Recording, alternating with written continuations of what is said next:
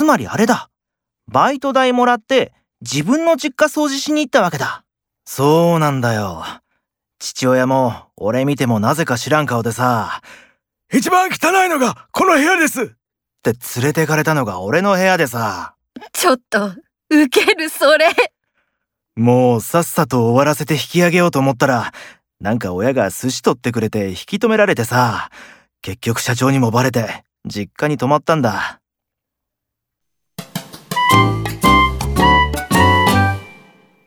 午後だけで3社回りましたけど、どこもいい返事くれないですね。初めての営業先だからね。今日はもう引き上げよう。